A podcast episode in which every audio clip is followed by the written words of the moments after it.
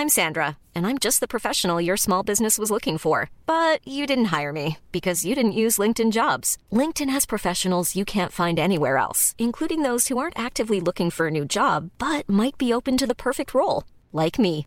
In a given month, over 70% of LinkedIn users don't visit other leading job sites. So if you're not looking on LinkedIn, you'll miss out on great candidates like Sandra. Start hiring professionals like a professional. Post your free job on linkedin.com/people today. El Heraldo Radio presenta Zona de Noticias con Manuel Zamacona. Zona de Noticias, el epicentro de la información.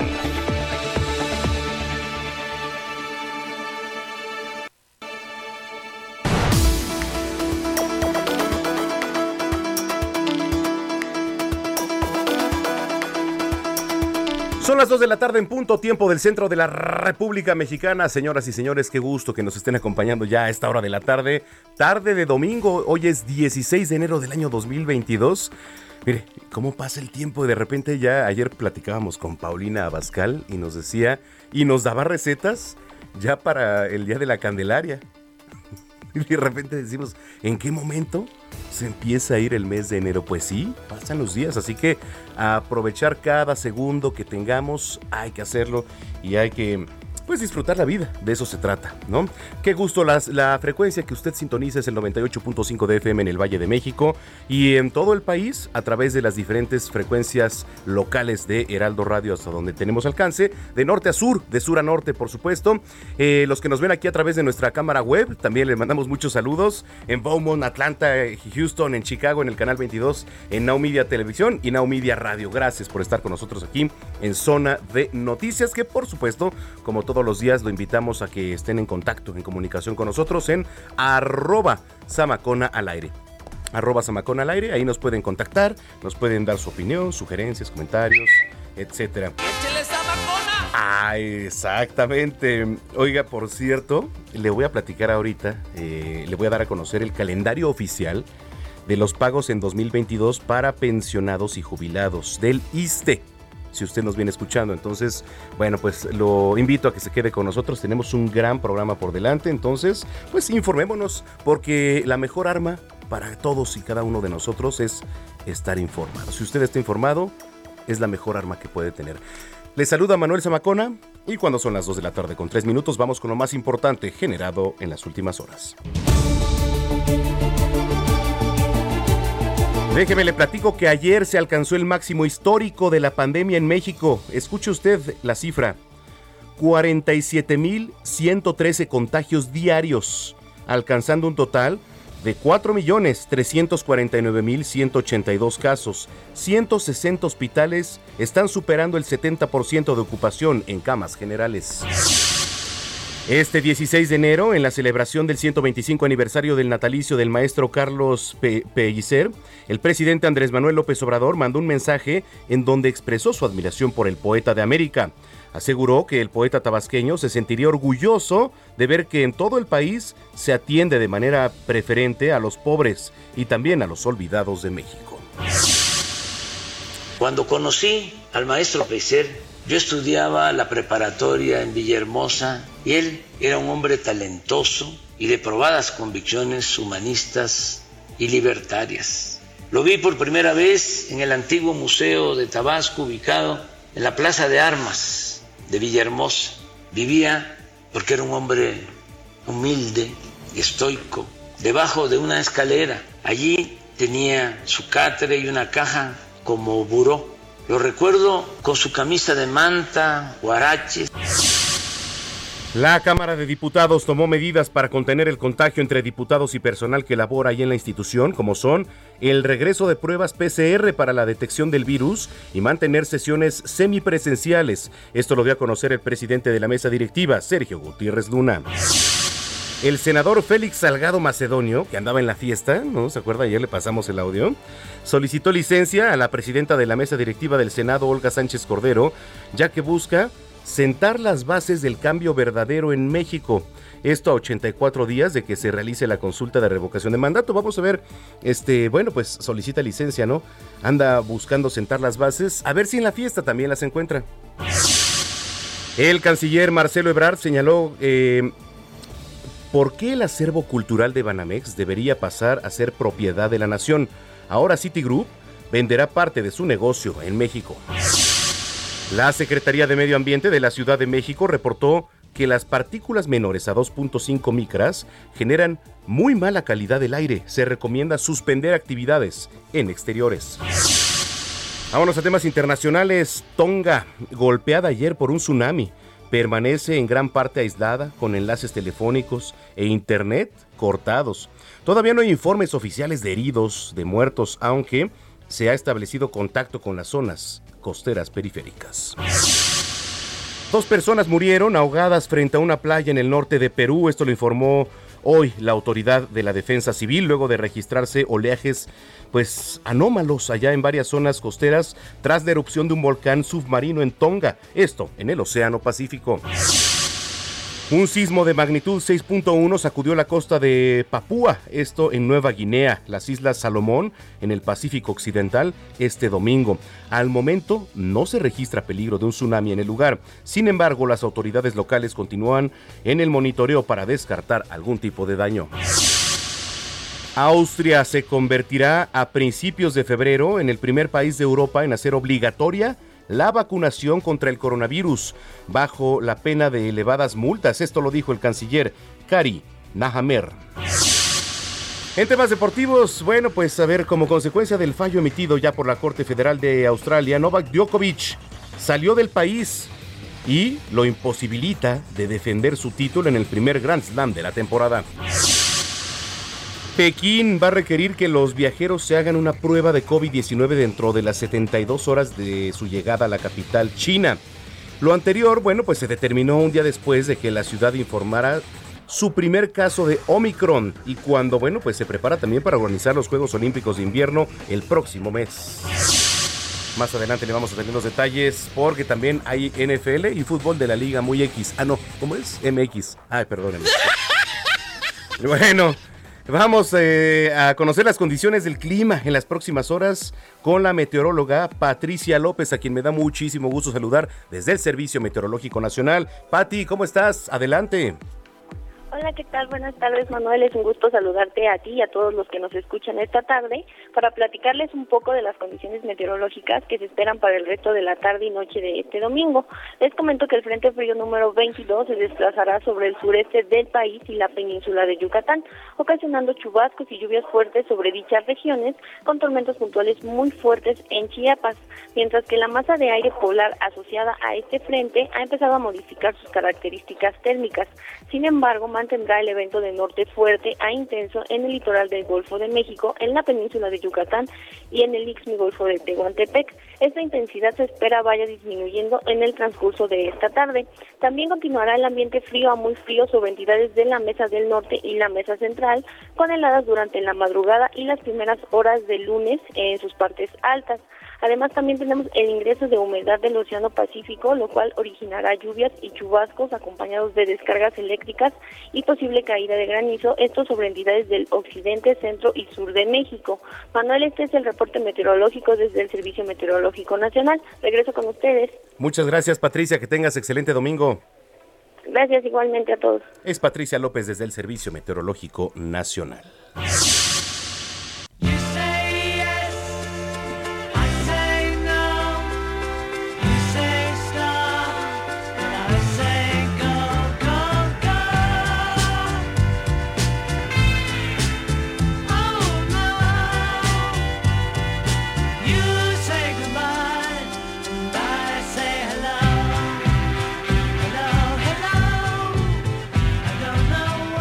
Hoy 16 de enero es el Día Internacional de The Beatles o los Beatles. Los fans pues celebran este día ya que el cuarteto de Liverpool estuvo en inauguración de Cavern Club. Es un lugar que pues hicieron en su debut, ¿eh? allá John Lennon, Paul McCartney, George Harrison y sin duda también Ringo Starr.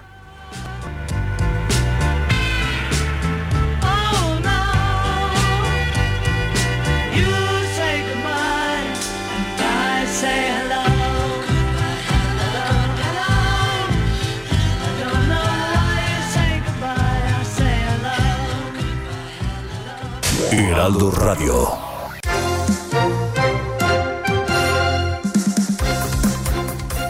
Son las 2 de la tarde ya con 10 minutos en el tiempo del centro del país. El presidente López Obrador ya le platicaba.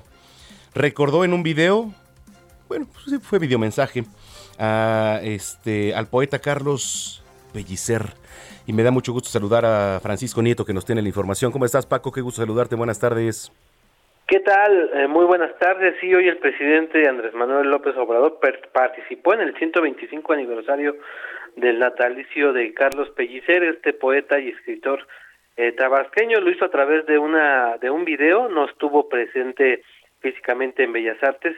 Y bueno, al recordar a su mentor, el presidente dijo que el escritor se sentiría orgulloso de saber que el gobierno, el gobierno de la 4T, atiende de manera preferente a los pobres y a los olvidados de México en este aniversario donde participó su esposa la doctora Beatriz Gutiérrez Müller, pues el presidente recordó el legado y también dio a conocer algunos pasajes de, al lado de su maestro eh, eh, Pellicer, como cuando, por ejemplo, le entregó un rollito de dinero eh, cuando eh, López Obrador pues era estudiante universitario, lo fue a visitar a las lomas de Chapultepec, a, sus, a su casa, y ahí pues a la salida les entregó dinero para que los estudiantes de la casa eh, del estudiante tabasqueño que estaba en, Tabas en, la colonia Guerrero pues pudieran comer, explicó que comieron caldo de gallina en una famosa pues eh, restaurantes de esa época en la colonia Guerrero. Y bueno pues así como esos recuerdos tuvo otros con el maestro Bellicer quien fue como ya lo habíamos adelantado fue su mentor y también fue uno de los primeros que le dio trabajo al presidente Andrés Manuel López Obrador cuando Pellicer competía por la senaduría eh, federal en su, en su estatal en su lugar de origen Tabasco. Y bueno pues esto fue parte de lo que ocurrió en Bellas Artes Carlos bueno, pues sí, ahí está la información. Este, gracias, eh, Paco, estamos en contacto. estamos en contacto, Manuel. Hasta luego. Gracias, Francisco Nieto, y con la información del presidente López Obrador. Oiga, las autoridades de la capital, aquí en la Ciudad de México, eh, están entregando apoyos para la rehabilitación de viviendas afectadas en el sismo de 2019 de septiembre pasado. Estuvo fuerte, la verdad sí, también este sacudió nos sacó un buen susto y Carlos Navarro nos tiene toda la información. ¿Cómo estás, Charlie? Qué gusto saludarte. Buenas tardes, Manuel. Te saludo con gusto a ti, al auditorio, y comentarte que la Comisión para la Reconstrucción de la Ciudad de México entregó los primeros apoyos económicos para la rehabilitación de las viviendas que resultaron afectadas por el sismo el 19 de septiembre de 2017. El director general de Atención a Personas Damnificadas, Alfonso Ubaldo Bocanegra, en representación de la comisionada Yabneli Maldonado, recordó a las 461 familias beneficiadas en qué consiste este apoyo, y es que explicó que este recurso, a diferencia de otros programas sociales, no es un crédito, se otorga a las familias para que reparen sus casas con el acompañamiento de asesores técnicos que les garanticen que sus construcciones sean seguras y estén dentro del reglamento de construcción. El lunes, explicó el funcionario público, en su cuenta estará la transferencia con el 50% del monto total del proyecto. Habrá una comunicación inmediata de los asesores técnicos para trabajar en la rehabilitación de las casas y se seguirá con el acompañamiento de la Comisión para la Reconstrucción. En este caso, comentó que desde, desde ayer es un nuevo, una, una nueva forma de apoyo y se estará beneficiando alrededor de dos mil familias, así es que un, nuevo esquema de apoyo. De primero intervinieron casas desde cero, Manuel, y ahora están apoyando con recursos para que las mismas personas damnificadas eh, apoyen ahí en su casa, rehabilitándolas con la asesoría de la Comisión de la Reconstrucción. Manuel, la información que te tengo. Ahí está la información, te agradezco mucho y buena semana, Carlos. Hasta luego, buena semana, Manuel. Gracias, Carlos Navarro, reportero del Heraldo de México. Vámonos hasta Tamaulipas. Eh, si usted nos escucha por allá, muchos saludos, muchos saludos a los tamaulipecos, tamaulipecas. Eh, a partir de este lunes va a iniciar una nueva jornada de vacunación binacional. Esto lo confirmaron autoridades de la ciudad de Nuevo Laredo, allá en Tamaulipas. Carlos Juárez, gusto saludarte, ¿cómo estás? Hola, ¿qué tal, Manuel? Un gusto saludarte a ti y a todo tu auditorio. Te comento que efectivamente a partir de este 17 de enero será eh, iniciada la segunda jornada de vacunación binacional para los menores de 5 a 11 años y de 12 a 17 años. Esto lo confirmaron las autoridades de la ciudad de Nuevo Laredo, Tamaulipas, después de completar los registros de vacunación que se llevaron a cabo en la sala Sergio Peña, se les entregó una ficha, la cual lleva horario y fecha en el que deberán acudir al Centro Cultural para ser trasladados a Ladero, Texas, donde se completará el esquema de vacunación contra el virus SARS-CoV-2. Dijo la alcaldesa eh, en entrevista, Carmenela Cantorrosa Villarreal, que bueno, se han preparado con mucha anticipación y con mucho cuidado porque se quiere proteger a los menores de edad. Cabe señalar que esta vacuna es para más de 11 mil menores de edad desde los 5 años que gracias a la gestión que realizó el gobierno de esta ciudad pudieron conseguirse las vacunas en el en el estado de Texas, en Estados Unidos. Cabe señalar, Manuel, que las personas van a cruzar a la Unión Americana sin la necesidad de contar con una visa. Incluso se dio a conocer que habrá 10 viajes redondos de 150 personas cada uno en distintos autobuses para justamente eh, no generar aglomeraciones y tampoco ponerlos en riesgo ante la circulación de la variante Omicron de COVID-19. El sistema de viaje también se dio a conocer, se realizará hasta que todas las personas estén eh, registradas y tengan su inmunización. Esto lo recalcaron las autoridades con el compromiso de evitar justamente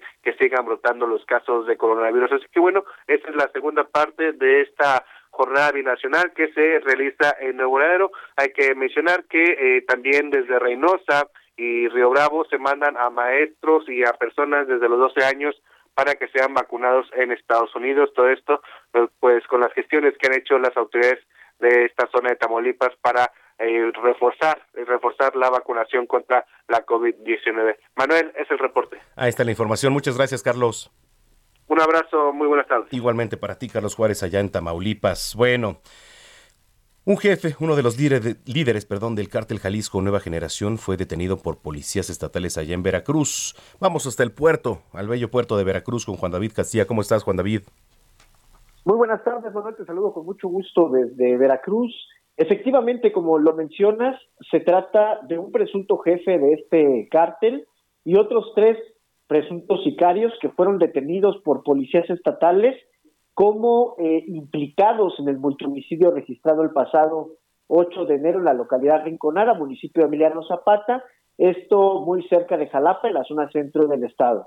Decirte, Manuel, se trata de Mario Ariel, alias el gato pardo, quien es el presunto jefe de estos sicarios, así como de Humberto Jaime, Josué y Jorge Luis, quienes fueron intervenidos por elementos de la Secretaría de Seguridad Pública de Veracruz durante el sábado en dicho municipio. Se trata también comenzar, comentarte que los sicarios circulaban en un vehículo Toyota Hilux, acceso de velocidad, evadieron las indicaciones de los oficiales, por lo que se inició una persecución hasta que les dieron alcance en la localidad Buenavista.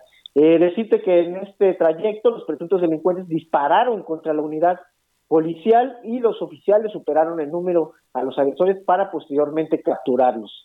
Eh, decirte, Manuel, también que fueron aseguradas armas de fuego largas, cartuchos, cargadores, chalecos tácticos, diversas licencias de conducir, documentos de identificación oficial, marihuana, así como cartulinas con mensajes de amenaza. Eh, también comentarte que a Mario Ariel, alias el gato pardo, se le relaciona con el homicidio de Georgina, Clemente y cuatro personas más en hechos registrados en la localidad Rinconada. Además, es considerado jefe de plaza del cártel Jalisco y principal generador de violencia también en las zonas de Texistepec, Jaltipan, Chinameca, Isla Jesús Carranza, Oteapan, Coxaleacaque y Minatitlán. Esto en la zona sur de la entidad, donde también decir, recordar, Manuel, que Hace unos días fueron encontrados nueve cadáveres a la orilla de una carretera y una situación que sigue siendo investigada por la Fiscalía General del Estado a cargo de Verónica Hernández Yadanz. Eh, esta situación pues ha venido recrudeciendo la violencia en, en la entidad y pues afortunadamente los detenidos fueron puestos a disposición de la Unidad Integral de Procuración de Justicia del Distrito de Jalapa y esto por presuntos delitos de portación ilegal de armas, de fuego, delitos contra la salud y posesión de vehículo robado. Fue, fue también recordar, Manuel, que eh, la medianoche del viernes 7 de enero, cuando Clemente y Georgina, de 50 años, se encontraban en una fiesta en la localidad de Rinconada, Emiliano Zapata, y fueron asesinados por sujetos armados. Después de esto, Manuel, el, los agresores levantaron a cuatro hombres que se encontraban en esa misma, en esa misma fiesta y fueron posteriormente encontrados sin vida eh, sobre un camino de terracería en las inmediaciones de una secundaria en esta zona de Rinconada, te digo, muy cerca de la capital del estado, la ciudad de Jalapa, Manuel. No, es que, a ver, eh, lo que nos platicas, bueno, eh, viene a relucir porque retomando lo que dijo el presidente Andrés Manuel López Obrador esta semana, bueno, sí, hace unos días, Dice eh, que Cuitláhuac García, el gobernador de Veracruz, ha sido de los mejores gobernadores que ha tenido la entidad. Yo le pregunto a usted que nos está escuchando si Cuitláhuac García es uno de los mejores gobernadores. Bueno, bueno, ahí está. Es este para la opinión. Yo te agradezco mucho el reporte, Juan David. Por nada, Manuel, vamos a seguir dándole seguimiento a este y otros temas acá en el estado de Veracruz, Manuel. Claro que sí, muchísimas gracias. Por cierto, este sábado al menos 300 migrantes irrumpieron en territorio guatemalteco, burlando cercos migratorios, pero también, y lo más importante, cercos sanitarios. José Torres Cancino, corresponsal de Heraldo allá en Tapachula, me da mucho gusto saludarte. José, ¿cómo estás? Manuel, buenas tardes, qué gusto saludarte y en efecto no lo lograron este nuevo contingente integrado por al menos 300 de 300 a 400 migrantes que intentaban llegar hasta territorio chiapaneco pues fueron detenidos en la frontera entre Honduras y Guatemala justo en el departamento de Izabal donde se toparon con un muro militar y de policías nacionales civiles que en todo momento impidieron el acceso de estos migrantes procedentes desde San Pedro Sula que salieron la madrugada de eh, este sábado a las 4 de la mañana y hasta este domingo oponían resistencia allí en ese tramo carretero para llegar hasta territorio chapaneco, como te he mencionado.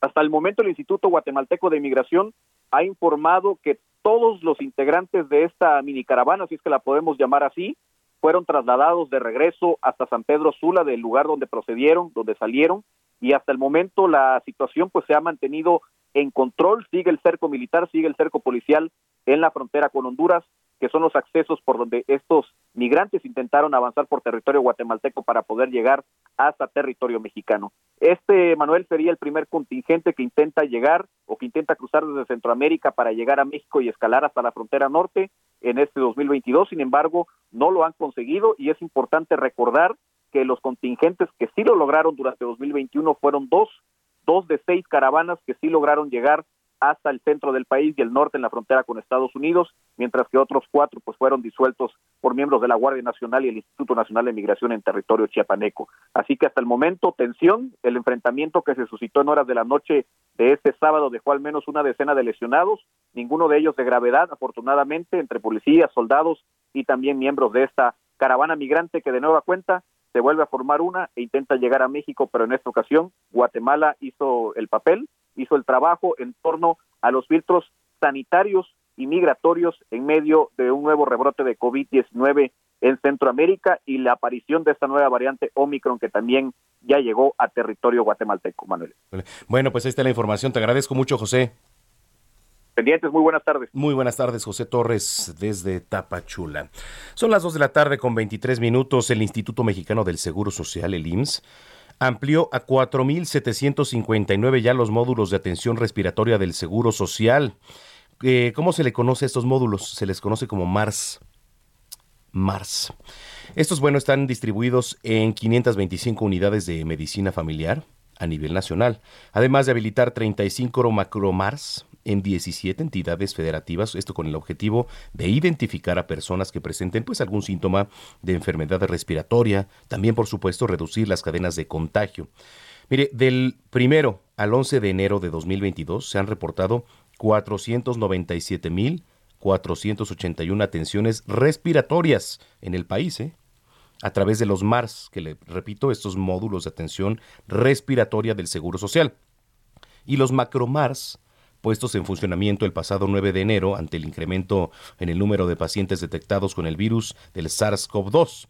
A nivel nacional, el instituto tiene distribuidos los macromars en las representaciones del IMSS en la Ciudad de México Norte, Ciudad de México Sur, Estado de México Oriente, Estado de México Poniente, en Sinaloa, Colima, Nayarit, Quintana Roo, Baja California, Baja California Sur, que no es lo mismo porque de repente hay un, un embate y siempre se andan peleando. Baja California es lo mismo. No, no es lo mismo.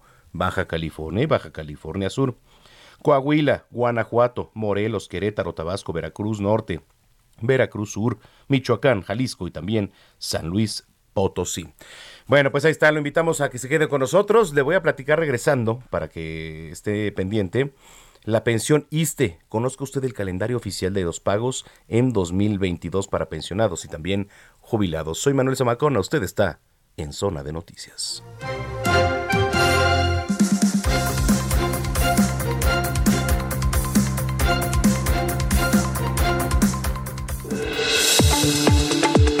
Vamos a una pausa y regresamos con Manuel Zamacona a Zona de Noticias por Heraldo Radio.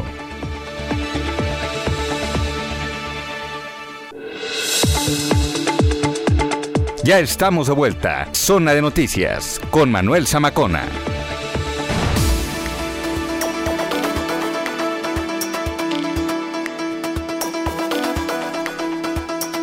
Ya son las 2 de la tarde con 30 minutos, las 2 con 30 en el tiempo del centro del país. Gracias por continuar con nosotros aquí en Zona de Noticias.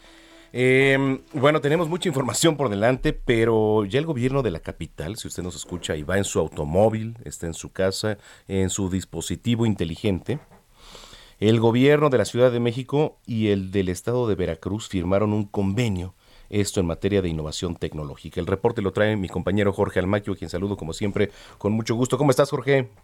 Gracias Manuel amigos del Heraldo Radio, así es, el gobierno de la Ciudad de México y el del estado de Veracruz firmaron un convenio marco de coordinación en materia de innovación tecnológica. Uno de los elementos claves que las autoridades capitalinas compartirán será el de la experiencia de la Agencia Digital de Innovación Pública. A través de la ADIP se ha logrado reducir el número de trámites de 2.000 a poco más de 1.000, disminuyendo también los requisitos de 14 a 9, llegando a 50 trámites digitalizados. Algunos de estos trámites que se han logrado son 500.000 tarjetas de circulación en refrendo, 302 mil denuncias digitales, 81 mil constancias de antecedentes no penales, renovación de licencias tipo A y acta de defunción, matrimonio y nacimiento, entre otras. En el acto protocolario, la jefa de gobierno Claudia Sheinbaum indicó que con este convenio buscan apoyar a Veracruz para poner la tecnología al servicio del ciudadano. Para nosotros la tecnología, la innovación, el Internet y todo lo que se deriva no es por sí mismo algo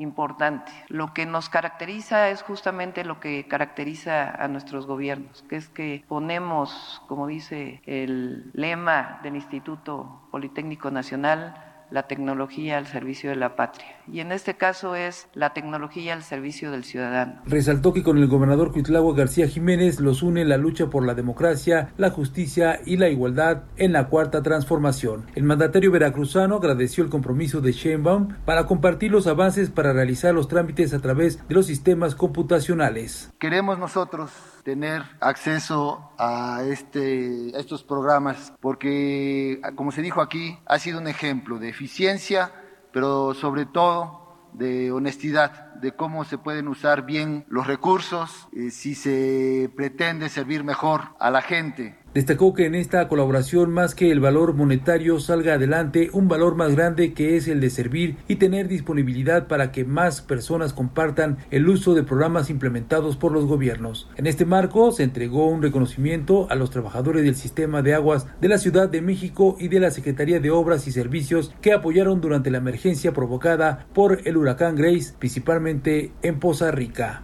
Manuel amigos, el reporte que les tengo. Buena tarde. Ahí está Jorge Almaquio con la información de este convenio 2 con 33. Hablemos de tecnología con Juan Guevara. Pues sí, pues sí, llegó el momento de hablar de tecnología. Mi querido Juan Guevara, te veo y te escucho como siempre allá desde la ciudad espacial en Houston, Texas. ¿Cómo estás? Mi queridísimo Manuel Macona, muy bien, muchísimas gracias. Fíjate que Houston ha estado estos últimos dos días en temperaturas casi, casi bajo cero. Eh, y bueno, se espera que durante la semana, pues regresemos a los 28, 29 grados centígrados. Así es el clima en Houston, así que la gente que vaya a venir de la Ciudad de México a los Estados Unidos, pues sí les conviene traerse las dos cosas, un traje de baño y una chamarra, porque así cambia el clima en esta ciudad. Así es.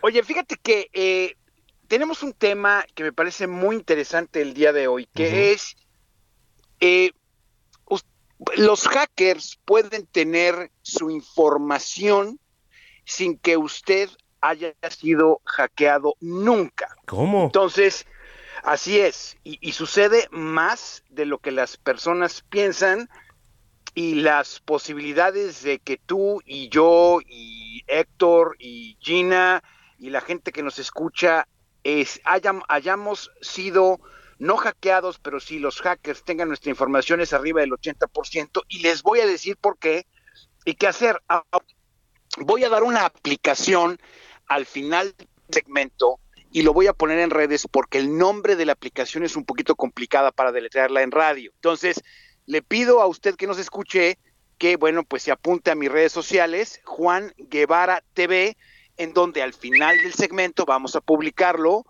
en todas las redes y este y vamos a poner el, el enlace de esta aplicación que les permite verificar si los hackers ya tienen su información confidencial. Entonces, Juan Guevara TV, les encargo que pongan atención. Fíjate, Manolito. Eh, es muy importante que eh, en, los últimos cinco o seis años ha habido una serie de hackeos masivos a servicios que utilizamos todos nosotros. Es decir, Facebook tuvo un hackeo masivo de 800 millones de usuarios. Los buros de crédito en los Estados Unidos, Experian, TransUnion, Equifax, les metió una goliza a los hackers en donde sacaron 550 millones de usuarios de ahí.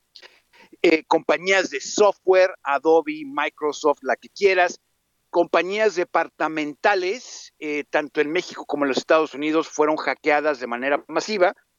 Y esto lo que sucede es que si usted dio información de tarjetas de crédito, su nombre, su dirección, su correo electrónico, eh, contacto, etcétera, pues a lo mejor a usted no se los volaron, pero se lo volaron a Facebook, se lo volaron a su cuenta de tarjeta de crédito, o se lo volaron al buró de crédito, o se lo volaron a la tienda que le gusta, o a lo mejor usted compró algo en Amazon y hackearon a un proveedor de Amazon. Es decir, todo eso es la, causa del por qué, aunque tú en lo particular no hayas sido hackeado directamente, si utilizas servicios comunes y corrientes, pues bueno, es muy posible que te hayan podido hackear.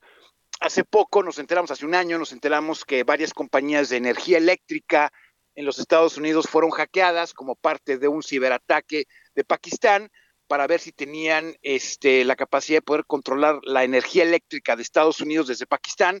Obviamente no lograron, pero se robaron información. Entonces, las posibilidades de que su información confidencial esté en manos de los hackers, no importa si está usted en México o en los Estados Unidos, es bastante alta. Ahora, ¿qué es lo que sucede? Lo que sucede es que cuando existe un hackeo masivo, lo que hacen los hackers primero es extraer la mayor información posible y guardarla en algo que se llama el dark web. No es una cuestión de eh, películas de James Bond o de, de Born Identity, o sea, el dark web existe y no solamente existe, es muy activo. ¿Qué es el dark web? El dark web es una parte del Internet que está oscura a la mayoría de los usuarios, está oscura a Google, está oscura a los buscadores de Internet, etcétera, y se requiere de un navegador especial para poder acceder al dark web. ¿Cómo es ese navegador?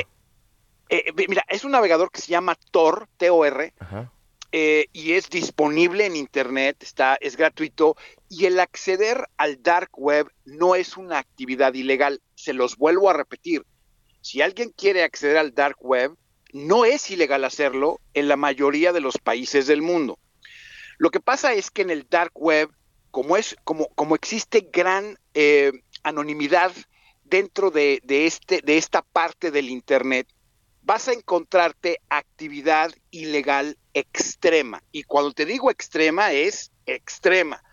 Todas las actividades ilegales más complicadas del mundo las puedes encontrar en el dark web.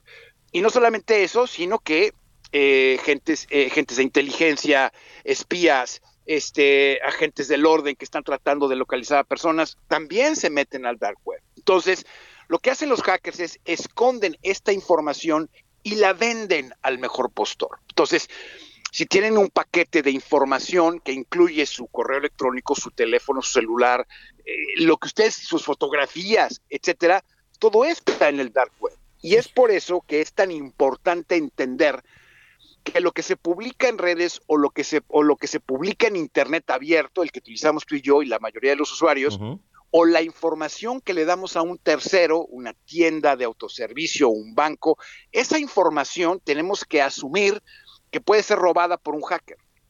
Ahora, eh, ¿qué es lo que hace el hacker? Entonces empieza a formar un perfil digital. Bueno, pues los check-ins de Facebook contra su correo electrónico, contra su teléfono celular, contra su actividad en el Internet, y entonces tiene una, una serie de información que entonces te haces mucho más propenso a un hackeo directo. Bien, entonces vuelvo a repetir las redes, ya me están llegando información de gente, le vuelvo a repetir las redes, al final del segmento le voy a dar esta información, Juan Guevara TV, ¿sí? La aplicación se llama Have I Been Pond, que como les digo es una aplicación muy difícil de deletrear, no se apure, se la voy a dar al final del segmento, le voy a poner una liga, y lo que hace es que este sitio de internet certificado verifica en sitios especiales del dark web sin que usted se tenga que meter si usted ha sido parte de un hackeo masivo. Por ejemplo, te puedo decir que yo sí he sido parte eh, de, un hackeo masivo, es decir, di información a compañías como Adobe, que es el creador del PDF, o, a Microsoft, o a la que tú quieras, y obviamente parte de mi información confidencial está en el dark web. Esa es la mayoría de las veces, o es, es el escaso que usted puede tener en el Internet. Ahora, ¿qué hay que hacer? Una vez que usted accese a esta página, que le voy a dejar al final del segmento, usted pone su correo electrónico, que es seguro ponerlo ahí, y le va a decir cuántas veces información de usted aparece en el dark web y cuándo fue este hackeo masivo. Entonces usted va a revisar los servicios que se hackearon y es importante que entonces inmediatamente cambie las claves de acceso a esos servicios que fueron comprometidos, ¿sí? Su banco, su tarjeta de crédito, su buró de crédito, su eh, suscripción a Netflix, por ejemplo, ¿no? Es decir, ese tipo de cosas hay que cambiarlas y entonces así usted minimiza el que usted sea un blanco fácil para los hackers. Acuérdese que los hackers, eh, a menos que sea usted un, político prominente o alguna persona muy importante, un VIP en el planeta, los hackers se van a ir por los, por los blancos sencillos, aquellos que, como alguien que yo conocía eh, el año pasado, no cambiaba sus claves de acceso eh, cada tres meses, eh, que utilizaba la misma clave de acceso para todas las redes, etcétera. Es decir, por eso es tan importante que tenga tres cosas. Uno, que toda la información que usted vaya a dar a una empresa tercera puede ser susceptible a hackearse. Número dos, que no utilice las mismas claves de acceso con, eh, con los servicios que usted maneja. Y número tres, las claves de acceso, como los cepillos de dientes, lo hemos platicado alguna vez, ni se comparten y se cambian cada tres meses. Entonces, importante esto que les acabo de decir, porque los hackeos masivos, nos enteramos de los hackeos masivos meses después de que suceden. Si están hackeando a Facebook en este momento, y es un ejemplo, no es que esté sucediendo, simplemente un ejemplo, Facebook nos va a informar a los usuarios que esto sucedió quizá un mes, un mes y medio después. ¿Por qué? Porque Facebook necesita ver cómo va a manejar una crisis de este tipo. Eso sucedió con los bulones de crédito en, Estados Unidos. 550 millones de usuarios fueron hackeados y los bulones de crédito informaron que esto sucedió un mes y medio después. A veces hasta mes, a veces hasta seis meses después. Entonces, muy importante, Manolo, auditorio, que se den cuenta que nuestra información confidencial vale, vale mucho, que está en manos de terceros y es, es muy importante. ¿Se cortó? Ahí, nos escuchas, esta este, Ahí está. confidencial. Ahí está, ya te retomamos. Sí, sí, sí, les escucho, sí. Les decía nada más para cerrar que es muy importante Sí, ¿nos escuchan? Sí, sí, sí. ¿Sí nos escuchan? Ah, perfecto. Que es muy importante para cerrar que nosotros debemos la salvaguarda de nuestros propios datos y que les vuelvo a dar mis redes sociales, Juan Guevara TV. La aplicación se llama Have I Been Pwned, o sea, me han robado en, en inglés y en un ratito más la pongo en redes sociales para que la gente empiece a verificar de manera inmediata si sus datos han sido comprometidos y están en manos de los hackers. Eso es importantísimo. ¿Nos recuerdas, este Juan, tus redes para que la gente tenga este eh, una referencia? Sí, te voy a, y te voy a, y te voy a taguear, mi querido Samacona, para que perfecto. la Aquí lo Juan, Juan Guevara TV, se lo repito, Juan Guevara TV. En un momentito más pongo la aplicación en Twitter y en Instagram y este y en un ratito más nuestro equipo aquí en la Media publica este segmento en redes para que la gente lo pueda utilizar. Me parece perfecto. Te mandamos un abrazo como siempre y nos escuchamos dentro de ocho días, Juan. Si Dios nos lo permite, un abrazo a todos. Un abrazo. Juan Guevara desde la Ciudad Espacial allá en Houston, Texas, 2 de la tarde, 44 minutos. Salud con el doctor Manuel Lavariega.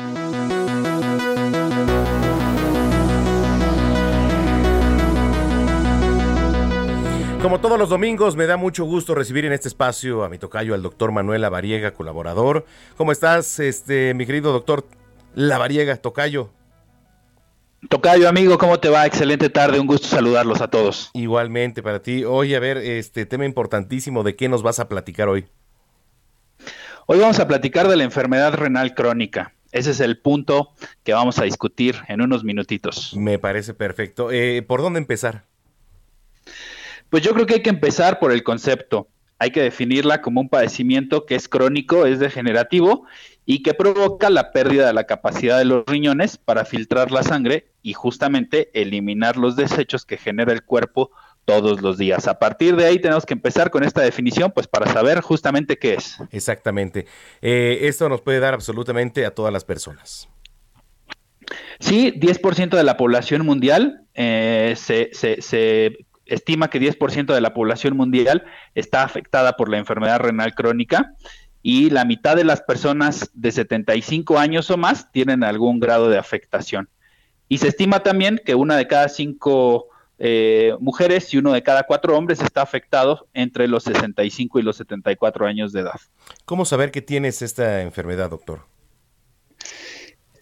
Inicialmente no da ningún síntoma, pero hay que ¿Quiénes están en riesgo? Pues las personas que tienen presión arterial alta descontrolada, si son diabéticos también descontrolados, si hay historia familiar de enfermedad renal, si hay cierto grado de sobrepeso u obesidad, si fuman, si son mayores de 50 años, entonces estos son, pues digamos, los, los factores de riesgo. Ok, correcto. A ver, eh, ¿cómo hay, hay métodos de prevención? ¿No? Este, ¿cómo, ¿Cómo empezar a prevenir todo esto, doctor? La prevención es fundamental y qué bueno que lo comentas, Tocayo, porque pues hay que hacer ejercicio, hay que llevar una dieta saludable, hay que controlar y vigilar la glucosa en sangre, hay que controlar también y vigilar la presión arterial, hay que tomar suficientes líquidos, ojo, si tomamos mucho refresco, ahí podemos estar con mucho riesgo. No hay que fumar y no hay que automedicarse principalmente con antiinflamatorios o analgésicos. Y vale la pena que si son diabéticos, hipertensos o están obesos, chequen su función renal. Son estudios muy sencillos, muy fáciles de realizar. Hay que hacer una química sanguínea y un examen general de orina. Con esto podemos saber cómo están funcionando los riñones. ¿Esto se puede agravar? O sea, ¿en qué consecuencias traería si se empieza a agravar todo esto? Esa es un gran, una gran pregunta, Tocayo, porque la enfermedad renal es progresiva. Inicialmente no da síntomas, pero la etapa final de la enfermedad renal se llama insuficiencia renal y son los pacientes que requieren diálisis, hemodiálisis, y pues la solución es un trasplante renal. Entonces, por eso es fundamental que hagamos conciencia y sobre todo, pues que tengamos muy en cuenta estos puntos para poder vigilar cómo están funcionando nuestros riñones. Ahorita que estabas hablando del tema del refresco, bueno, ya ves, este, hace unos meses y a mí me pasó, ¿no? Y incluso, bueno, tú fuiste testigo de, que te salen piedritas luego en, los riñones llamados cálculos, ¿no? Y es un dolor... Sí. bueno, ¿qué te puedo platicar? Es un dolor severo, de hecho es descrito como uno de los dolores más intensos. Este también es un factor de riesgo para dañar los riñones, entonces vale la pena hacer conciencia y vigilar de manera constante, por supuesto no diario, pero sí, vamos a decirlo, dos veces al año, idealmente, pues cómo están trabajando nuestros riñones con nuestro médico de confianza, pues para asegurar que todo va bien y que no tenemos ninguna condición de riesgo y sobre todo, pues prevenir. Correcto. ¿Y ¿Dónde te podemos seguir en redes sociales, Tocayo? De Ráchaga, ahí están todas mis redes sociales, me pueden buscar. Y justamente este miércoles vamos a platicar de enfermedad renal para que si tienen alguna duda o quieren ampliar más el tema, pues ahí podemos platicar de todo esto y mucho más. Ah, pues estaremos muy pendientes. Te mandamos un gran abrazo como siempre y estamos en comunicación. Gracias, un, abrazo a todos. Gracias, es el doctor Manuel Lavariega aquí como siempre y todos los domingos en Zona de Noticias. Dos de la tarde, 49 minutos. Recomendaciones culturales con Melisa Moreno.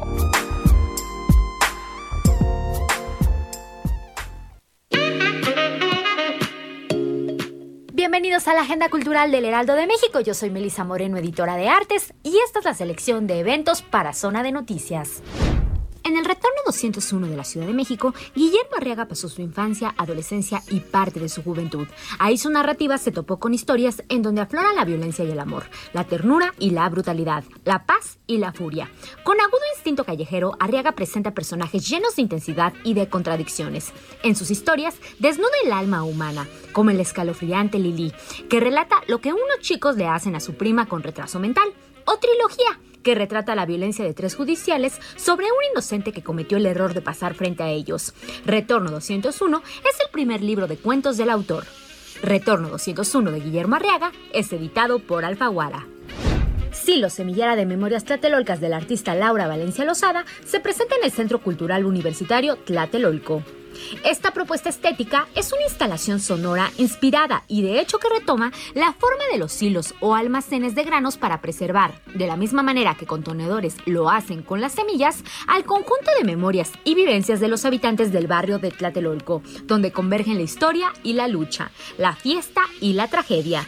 Estas memorias orales nos permiten recordar de dónde venimos como sociedad, cuáles son nuestras necesidades no resueltas como especie, así como también evocar la forma en que se tiende la mano los unos a los otros en casos de crisis, como lo fue el sismo de 1985 o la matanza de estudiantes del 68. Silo, semillera de memorias tlatelolcas, se presenta hasta octubre. Visitando al señor Green, protagonizada por Alberto Lovnitz y José Ramón Berganza, es una obra divertidamente conmovedora sobre lo que nos separa y nos une de vuelta. Un joven ejecutivo que al manejar en la caótica ciudad de Nueva York, sin querer, casi atropella a un malhumorado anciano, el señor Green. El gobierno, en vez de multarlo, decide que tendrá que visitar todos los jueves al señor Green como servicio comunitario. El tiempo pasa y lo que parecen ser dos seres completamente diferentes en realidad son más parecidos de lo que creen. La temporada se presenta en el Teatro Milán y los boletos se encuentran disponibles en las taquillas del teatro. No olvide checar si hay cambios en las funciones debido a la pandemia.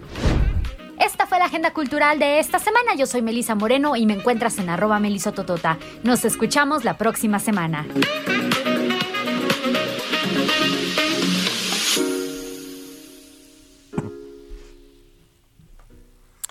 Bueno, pues ahí está. Gracias, gracias a mi querida Melisa Moreno. Oiga, hace apenas unos días el Instituto de Seguridad y Servicios Sociales de los Trabajadores del Estado, el ISTE, dio a conocer su calendario oficial de pagos a pensionados y jubilados para este 2022, que si por cierto, eh, antes de continuar, usted ingresa a la página, a nuestra página que es www.heraldodemexico.com.mx, ahí directamente hay un link eh, para este, ampliar todo lo que le voy a platicar.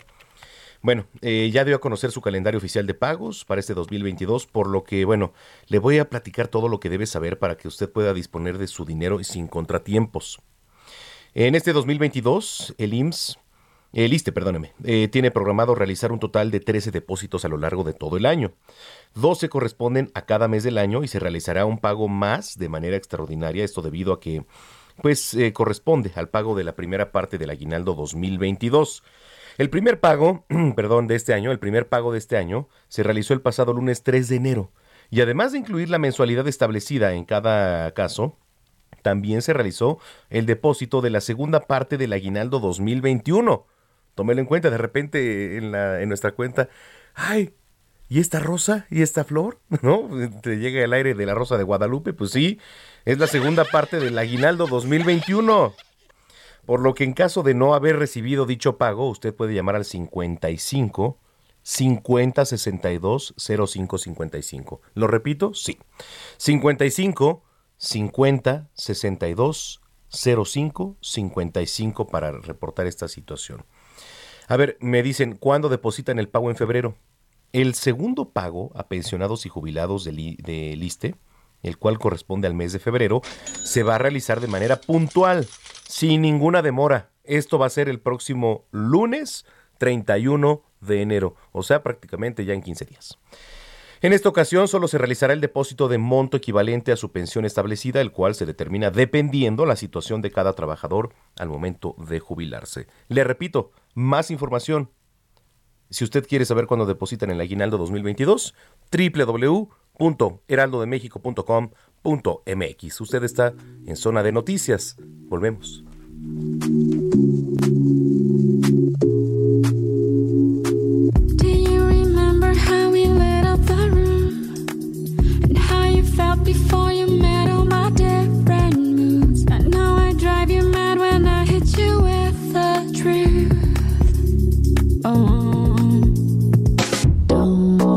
jump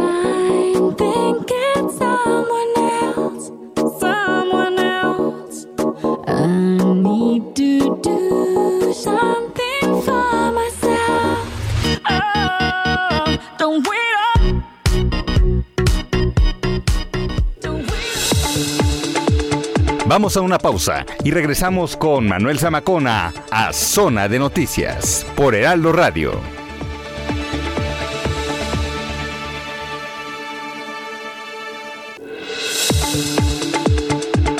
Ya estamos de vuelta. Zona de Noticias con Manuel Zamacona.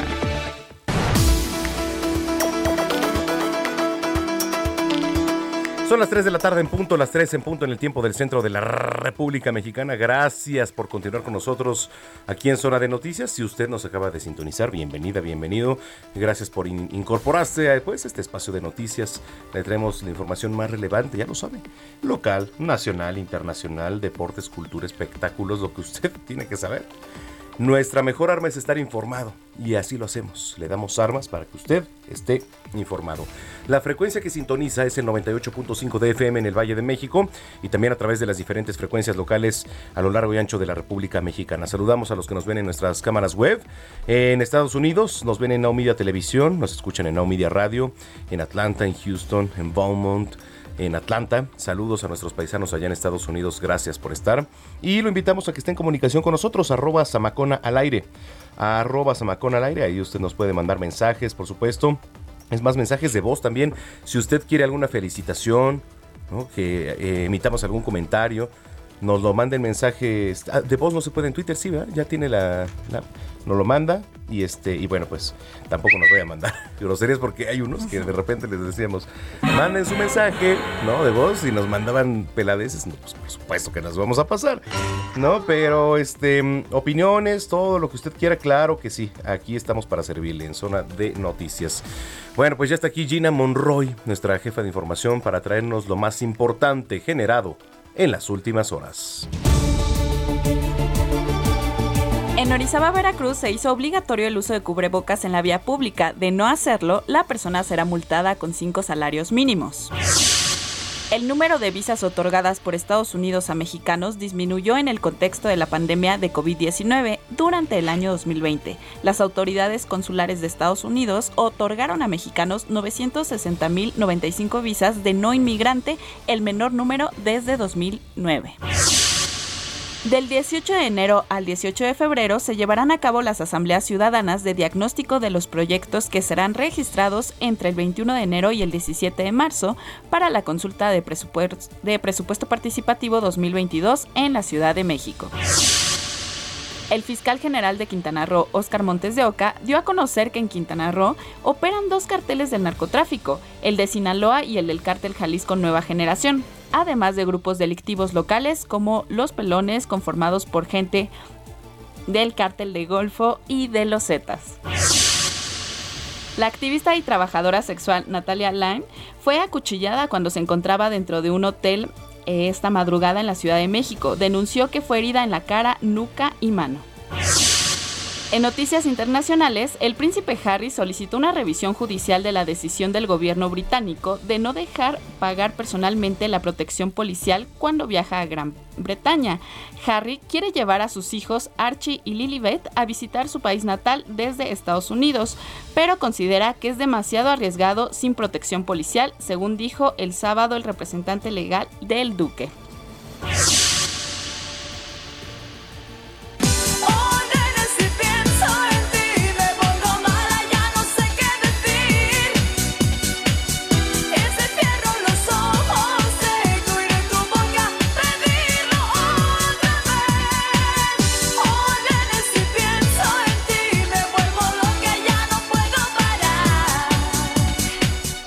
Ándale, hasta me activé. ¿Eh? Veo que te gusta, te gusta Mónica Naranjo. Pues fíjate que a todos los fans de la cantante española les vamos a informar una muy buena noticia porque va a dar concierto el 18 de enero en el Foro de Tijuana, el 22 de enero en el Auditorio Nacional, aquí en la Ciudad de México, el 28 en la Arena Monterrey y cerrará su gira el 2 de febrero en Mérida, Yucatán. Para más información, pues puedes consultar sus redes de Instagram y Twitter como arroba Mónica Naranjo. Oye, ¿cuándo va a estar aquí en el auditorio? En el auditorio va a estar el 22 de enero. Invítame, ¿no? Vamos. Vamos. ¿Qué crees? No soy tan fan, pero veo que te prendiste. Nada más con esta, porque no, nada más con esta, porque no conozco. este, Es como de las más ¿no? famosas. Pero es la de las más famosonas, ¿no? Así es. Mónica entonces, Naranjo. eh, órale. Sí, las permitas, eh, los permisos COVID se pueden todavía, ¿no? ¿Cómo- ¿Cómo vamos? Yo creo que Híjole, sí. Sí, que por cierto, estaba viendo un anuncio, eh, pasaba por la calle en mi automóvil y veía un anuncio de Plácido Domingo anunciado para el mes de febrero. ¿no? ¿En dónde iba a estar? Arena, si no me equivoco, Sí, en la la Arena, Arena. Ciudad de México, ¿no? Sí. Plácido. Pero bueno, pues con todo esto, eh, de que la gente, pues si ya compró su boleto y todo esto, yo creo que sí se va a animar, pero los que no lo han comprado, por ejemplo, pues tienen ahí sus dudas, ¿no? Así es. Bueno, ¿dónde te seguimos, Gina? En arroba Ginis28. Eso, muy Twitter. bien. En Twitter, ¿no? Así es. Eso. Gracias, Gracias, Gina. Manuel. Venga, a ver, trepa la naranjo.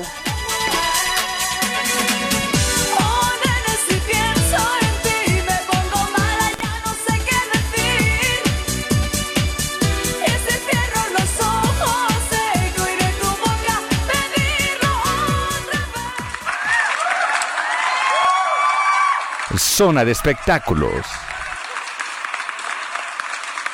Yo quiero comer taquitos de barbacoa con salsa tortilla y un poquito de cebolla. Yo quiero comer taquitos de barbacoa con salsa tortilla.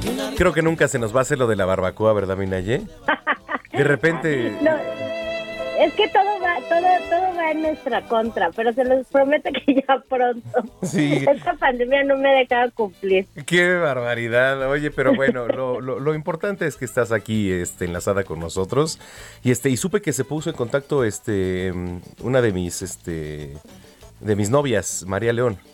Ajá, ¿tú crees? Estuvimos con María León. A ver, Por- y te cuéntame. mandó saludos, ¿eh? Ah, gracias, yo lo sé. No, pero mira, Naya, la verdad es que sí, este, tuve la oportunidad de estar con María León hace unos meses aquí en el Foro de Televisión. Es una gran persona y este, y le mando muchos saludos. Que por cierto nos está Y es escuchando. guapísima. Guapísima. Y si lo hubieras visto en el escenario, en el No, Teatro bueno. Metropolitan, ayer dio su concierto, ese que estaba aplazando desde hace mucho tiempo por obvias razones, por la pandemia, y ya por fin lo pudo dar ayer en la noche. Estuvo Leonel García, Rubén Albarrán, estuvo eh, cantaron con ella, bailaron con ella, y la verdad es que dio un súper espectáculo, hubo como 10 cambios de, de atuendo, hasta el tubo salió ahí en el escenario. Órale, ¿quién estuvo? Estuvo, no, el tubo ya Ah, el. Y yo, ¿Quién estuvo? sí, sí, sí, el, el famoso tú. Es que ella practica pole dance, ¿no? Ella practica eso, pues por eso ese cuerpazo que tiene. Sí, sí, sí.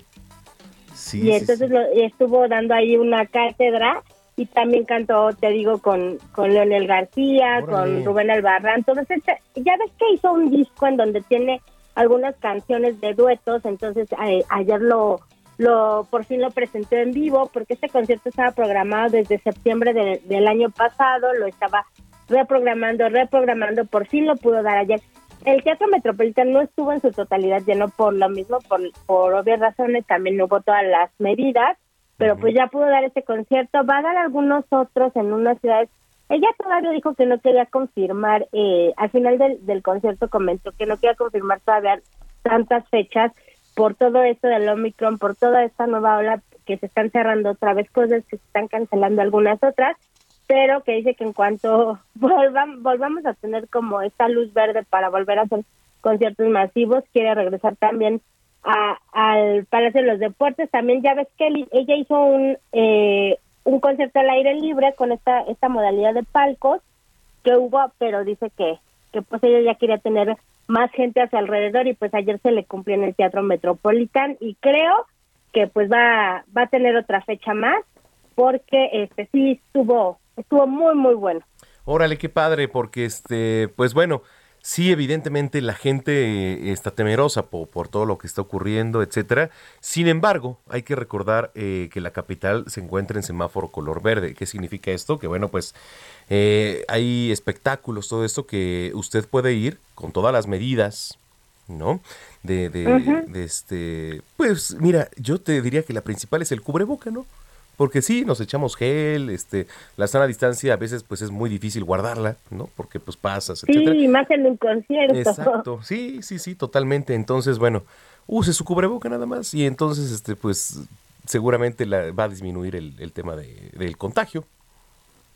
Oye, y también te quería decir, eh, pues hablando de esta, de estas reactivaciones sí y no que se han estado dando, también en la semana pasada fue trending topic el cartel de Coachella que por fin se dio a conocer, Ajá. que ahí está el grupo Firme, que también ha sido un fenómeno, este grupo regional mexicano que es originario de Tijuana, que en esa misma semana abrió dos fechas para el Foro Sol, dos fechas que se acabaron, se acabaron en 40 minutos. O sea, cada fecha se acabó en 40 minutos y acaba de anunciar una fecha más. Y ellos van a ser parte también del cartel del Coachella que se realiza en Indio, California.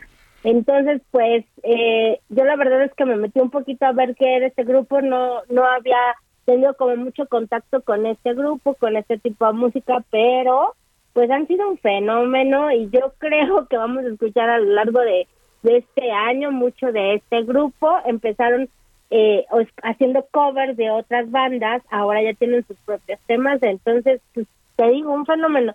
Ah, tres fechas en el Foro Sol, no cualquiera, y luego ah, van a ser unos de los headliners de Coachella, está cañón, ¿no? O sea, imagínate alternando con Billie Eilish, se va a Es ver lo que te iba a decir. O sea, ¿qué, qué no el Coachella es un poco más alternativo? Es, sí, más bien ya es como alternativo revuelto. Órale. Oye, ¿tú has ido a un Coachella? Sí, fíjate que me ha tocado cubrir cuatro veces el Coachella. Es muy divertido, es muy cansado. Son tres días de, de mucha música, pero pero la verdad es que ahí conoces mucha música. Te, pues, obviamente vas a ver a tus grupos favoritos, pero es un es un gran festival y el Corona ha, ha sacado el Corona Capital de aquí de México ha copiado varias cosas. Todavía no está como como en ese nivel, pero es un es un festival. O sea, a la gente que le gusta la música, yo sí le recomendaría que algún día pudiera ir a Coachella, lo haga, porque sí es una gran experiencia. Órale, sí, mira, yo nunca he ido, eh, siempre me han invitado. eh, no soy, yo no soy tanto de, de- de conciertos, la verdad es que no. Ajá. Pero este sí se- sí de repente ya ya vi los videos, etcétera. Al único que sí se me antoja y, y lo voy a hacer algún día es al Tomorrowland, pero el por ejemplo, el Coachella y eso sí me han invitado, pero no no. Y sí y se ve ya en los en los videos oficiales que se pone padrísimo, ¿eh? Sí, se pone muy bien, te lo recomiendo. A ver si un día te animas. Órale. Y ya, este año te digo que va a estar, eh, bueno, ya supimos Billie Eilish, va a estar la banda MS también, va a estar Harry Styles, va a estar eh, Ye, también ya, con toda esta polémica también que sacaron del cartel a Travis Scott por todo este problema que tuvo de, de, estas, de estas personas que murieron en el festival que lo organizó, pero pues es un gran cartel y te digo, hay que hay que perderle la pista a Grupo Firme, independientemente que nos guste o no ese tipo de música, siento que van a hablar mucho y que va a haber muchas, muchas, muchas cosas de este grupo a lo largo de este año.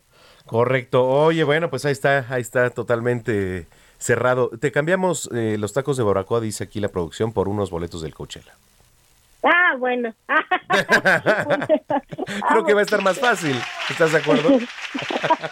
pues los dientes ya están agotados, pero bueno, voy a ver qué, qué hago. ¿Qué se puede hacer? Bueno, oye, tus redes sociales, mi querida Naye.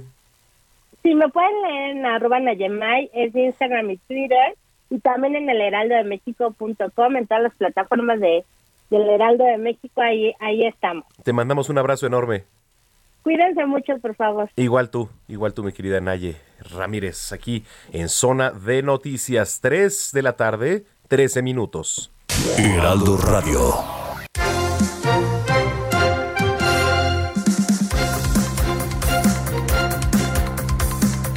Déjeme le pongo en contexto. El maestro Fede- Federico Kampf organizó la Bienal Federico Kampf y él ha sido reconocido por la Secretaría de Turismo y Cultura Federales por presentar a México en los Emiratos Árabes Unidos en la convocatoria de la Bienal que culmina en marzo de 2022. En la línea telefónica, el maestro Federico Kampf, a quien me da mucho gusto saludar. Maestro, qué gusto tenerlo por aquí. Muy buenas tardes. Hola, ¿cómo estás, Manuel? Mucho gusto, muchas gracias por el espacio. Buenas tardes. No, al contrario, la verdad es que es un gusto platicar con, contigo, maestro. Este, bueno, poniendo en contexto todo lo que platicábamos, ¿qué, qué representa para ti lo, lo que has logrado? Bueno, este, eh, para mí es un gusto siempre estar eh, reflexionando, generando y tratando de generar conciencia en el espectador eh, y creando obras eh, de arte para México y, y para, para varios países en los que he trabajado, este, llevando el, el nombre de México, como lo mencionaste, a partir del turismo y demás, este, pues al mundo.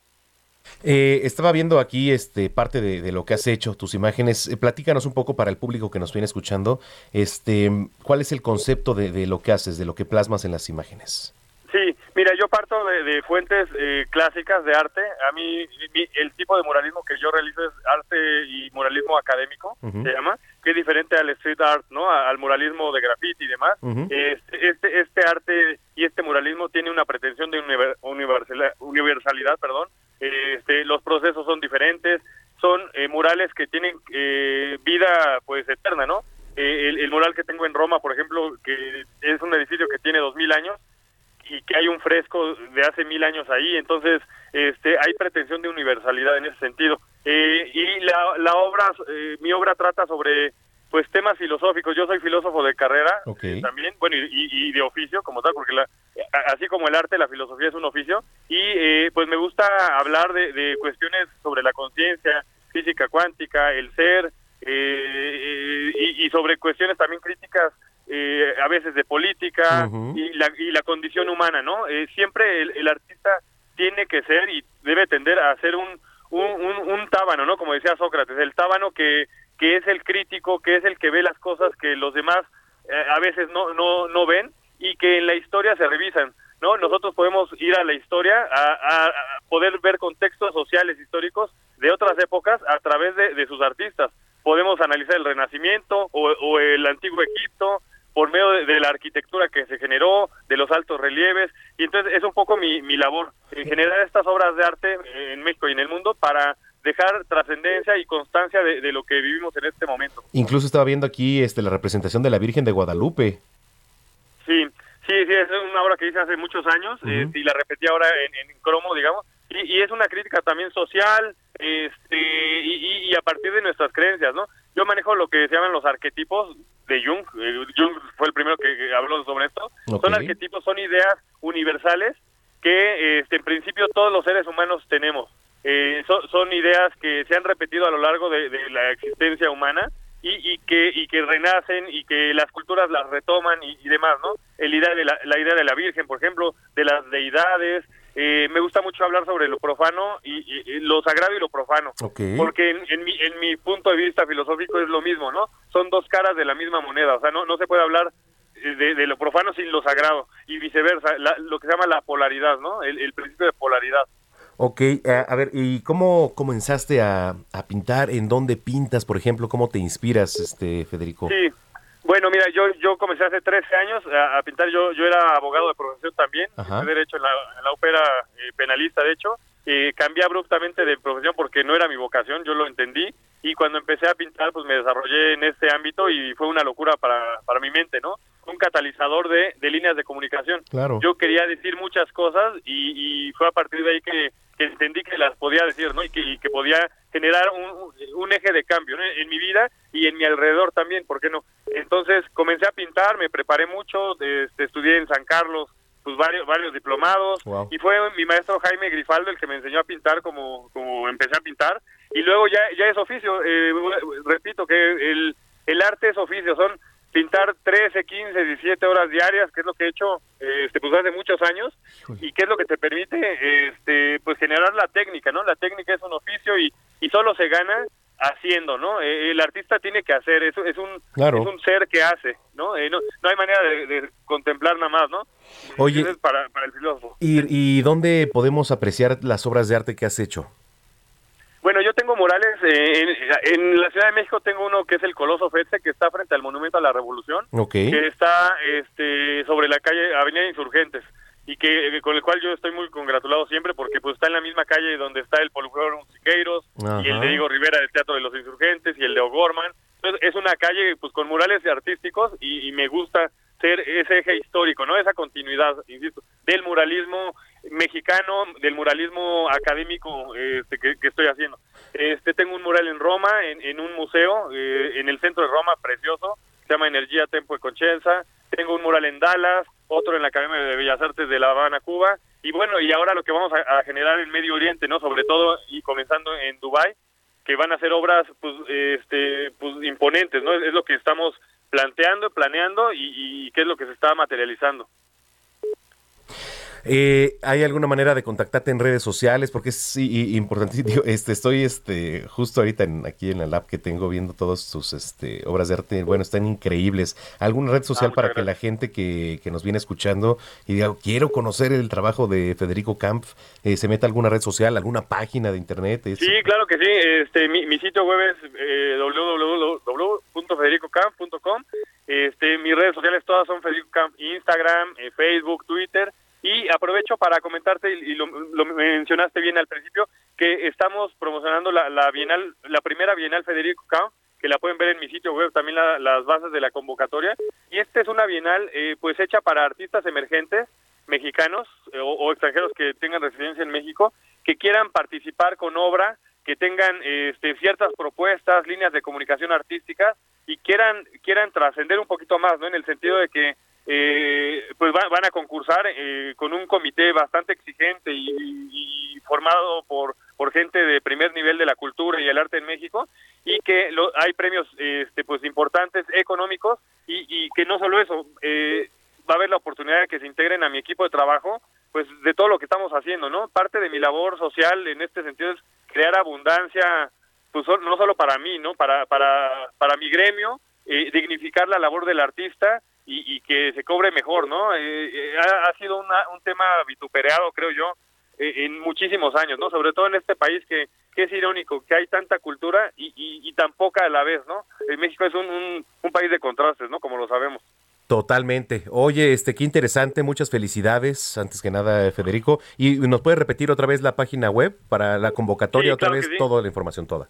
Claro que sí, es eh, www.federicocamp.com y la, el sitio de la Bienal es la prime- primera Bienal federicocamp.com, que de hecho está adscrita al sitio. Ahí viene la convocatoria y me parece que es a finales de marzo ya la fecha límite. Eh, la apertura fue el 23 de septiembre del año pasado, eh, entonces pues tienen unos tres meses, dos meses todavía para, para in- inscribir obra y pues ojalá que la, la idea es que se inscriba la mayor cantidad de, de artistas este, posibles para pues eh, generar y perfeccionar y evolucionar el arte mexicano también, ¿no? Se está tratando de crear una, una, una especie de nueva escuela, ¿no? Sin, sin pretensiones ni nada, pero pero sí sí representando el nuevo muralismo, ¿no? Que, que es académico además. Totalmente de acuerdo. Oye, pues muchas felicidades, te mandamos un abrazo y este y ahora ya que se tranquilice todo esto de, de la variante que no nos ha traído nada bueno, a ver si te das una vuelta aquí a cabina. Claro que sí, cuando tú me digas, Mario, eh, Manuel. yo encantadísimo. Muy- Manuel, perdóname. Sí. Eh, yo encantado, muchísimas gracias. No, gracias a ti, este que estés muy bien, Federico. Igualmente, Manuel, que estés muy bien, ¿eh? Un abrazo. Igualmente para ti, Federico Camp. Bueno, este están increíbles, ¿eh? Los murales de verdad están increíbles, estaba viendo. Y este, bueno, pues ahí está el sitio web. 3 de la tarde, 23 minutos. Cintia Stettin, adelante.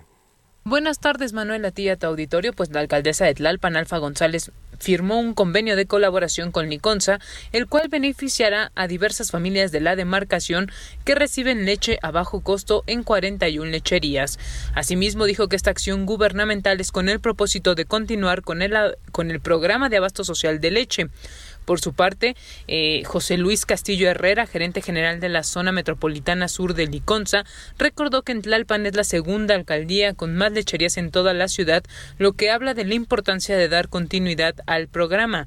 Señaló que mientras la venta comercial de la leche es de 20 pesos, en Liconza su venta por litro es de 5.50 pesos, subsidiando a los beneficiarios con 4 litros de leche líquida por cada integrante de la familia. Destacó, este- que este programa beneficia a 59 189.236 personas, distribuidos en 32.159 familias, que en total reciben 20.800 litros diarios de leche. Dijo que la población beneficiaria son niños de hasta 12 años, niñas hasta los 15 años, mujeres en periodo de gestación o lactancia, adultos mayores de 60 años o más y mujeres de entre 45 a 59 años. Finalmente, la alcaldesa y el funcionario federal acordaron emprender acciones para el incremento de los puntos de venta de la leche para favorecer a más pobladores con este programa, abasteciendo especialmente en zonas donde actualmente carecen de este servicio. Es la información que tenemos. Muy buenas tardes.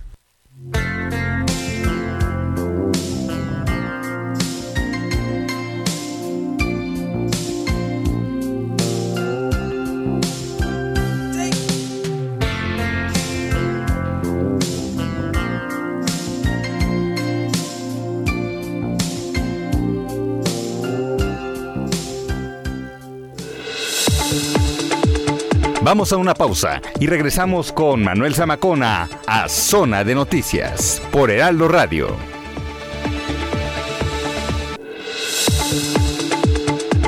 Ya estamos de vuelta. Zona de Noticias con Manuel Zamacona.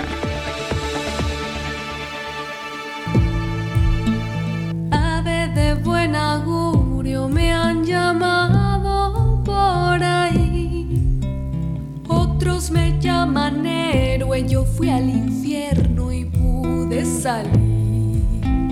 Busco en todas las flores algún abrazo de ti, mujer.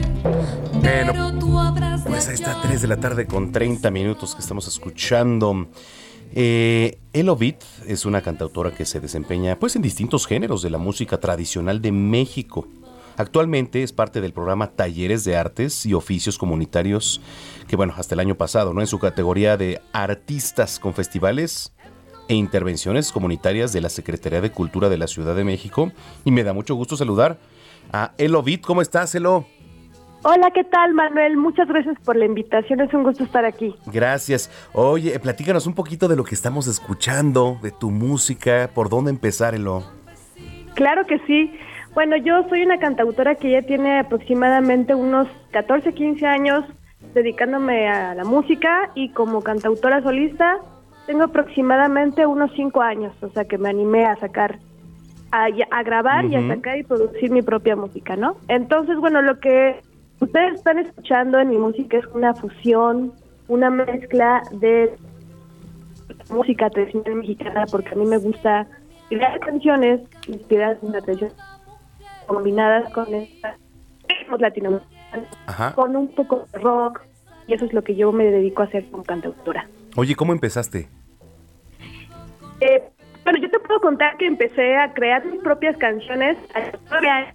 La verdad, eh, desde muy pequeña empecé con esta inquietud. Dar historias, siempre tuve la necesidad. Y eh, bueno, mi padre también se dedicó mucho a las artes, él también eh, fue compositor eh, gran parte de su vida.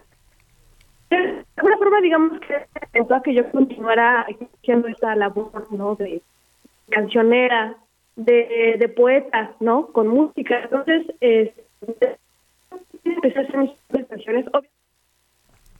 Se está cortando un poquito la comunicación. En lo que regresamos con Elo Beat, déjenme le platico. No todas las personas que se acercan a ti cuando te encuentras de visita en una ciudad o país, pues tendrán intenciones de ayudarte, ¿no? Al contrario, muchos de ellos son estafadores. Debe usted tener mucho cuidado. ¿eh? Debe usted tener mucho cuidado. Mire, aunque esto no es una generalidad, en todas las zonas turísticas muchos de ellos aprovechan que los nuevos visitantes no tienen mucho conocimiento de las tradiciones de una ciudad. ¿Por qué se lo digo? Ahorita le platico. Ya está, ya tenemos de regreso a Elo Beat, que nos estaba contando acerca de su música y lo que estábamos escuchando. Adelante, Elo, ya, ya retomamos la comunicación contigo. Claro que sí.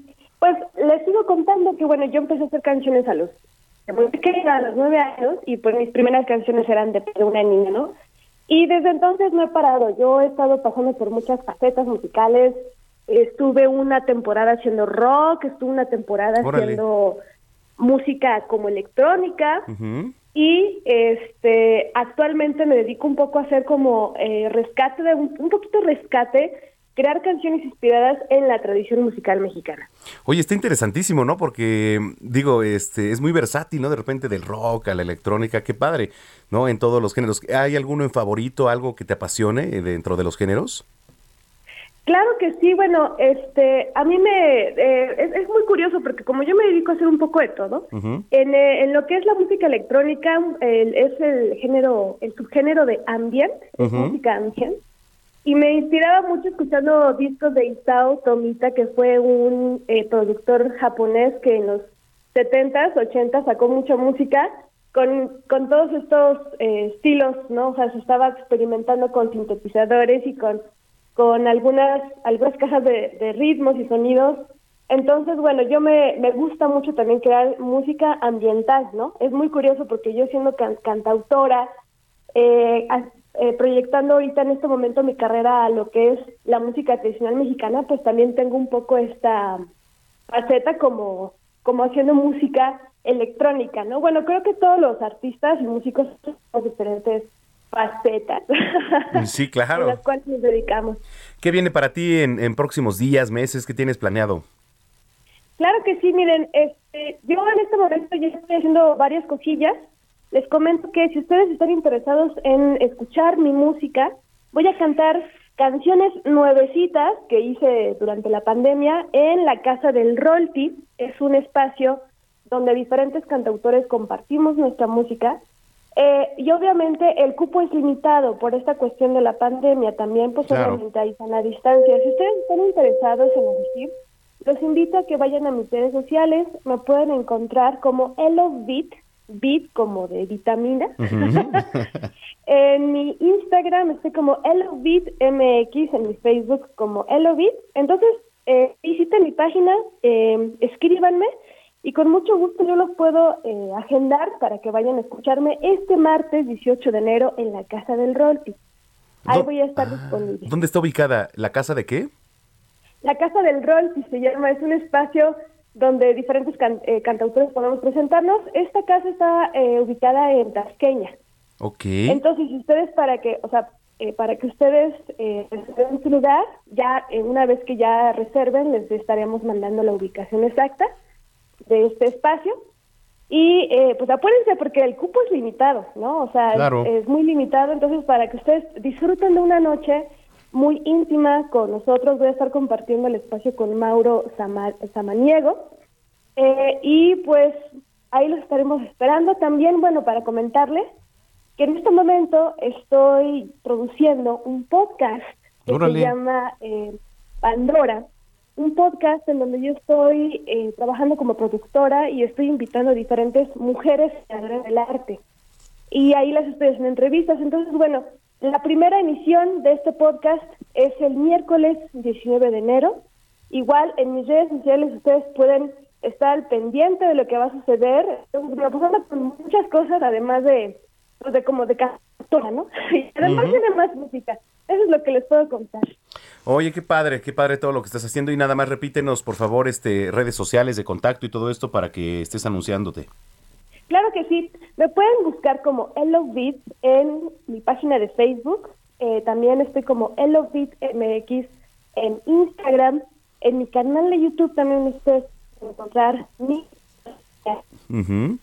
mis canciones. Hasta tengo TikTok.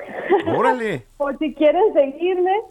Estoy como elo.bit.méxico. Ahí ustedes pueden, pues, ahí tengo una cuestión como, como que soy un poco más libre, ¿no? Ahí sí, o sea, les puedo presentar un poco de lo que es música, pero ahí hago chistes, bromas, el tarot. La verdad es que, bueno, o sea, el Órale. TikTok me ha permitido ser un poco más libre, ¿no? Y entonces, bueno, pues síganme en todas partes como Elo Beat. Me parece perfecto. Bueno, pues mucha suerte en todo lo que venga y te mandamos un abrazo, Elo. Muchas gracias, Manuel. Gracias por el espacio. De nada, gracias a ti, Elo Beat, cantante. Bueno, pues ahí está, y escuchamos este género, ¿no? El género de la música tradicional mexicana. 3 de la tarde, 38 minutos. A partir de este momento vas a vivir una experiencia interminable. Una experiencia interminable. Deportes con Roberto San Germán.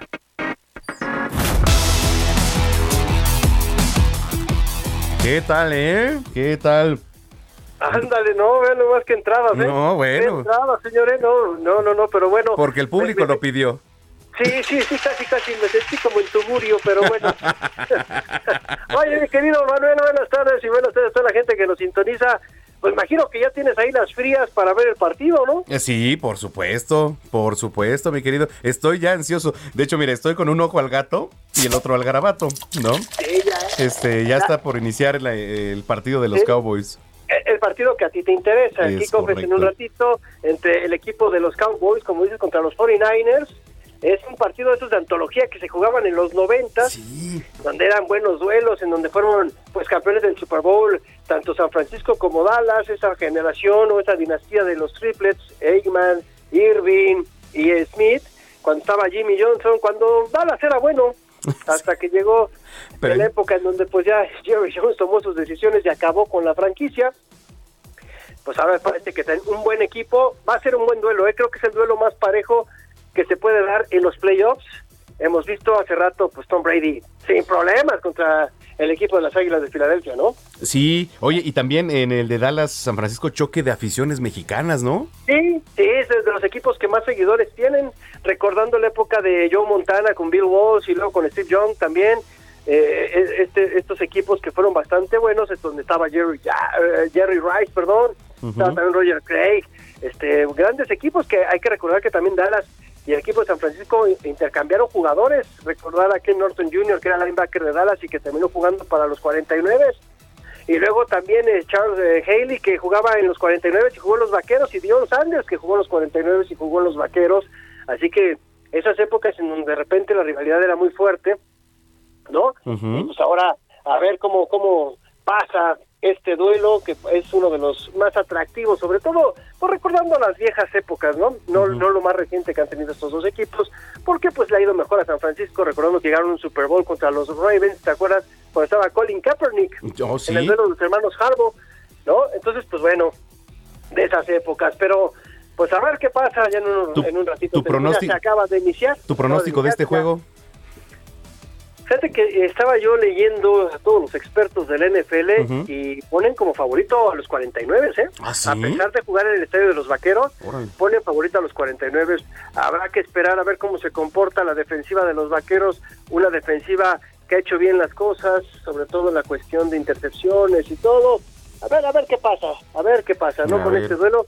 A ver, pues dicen que los 49, yo sé que tú le vas a los a los Vaqueros, esperemos que ganen tus Vaqueros, amigo. Me parece ¿No? muy bien.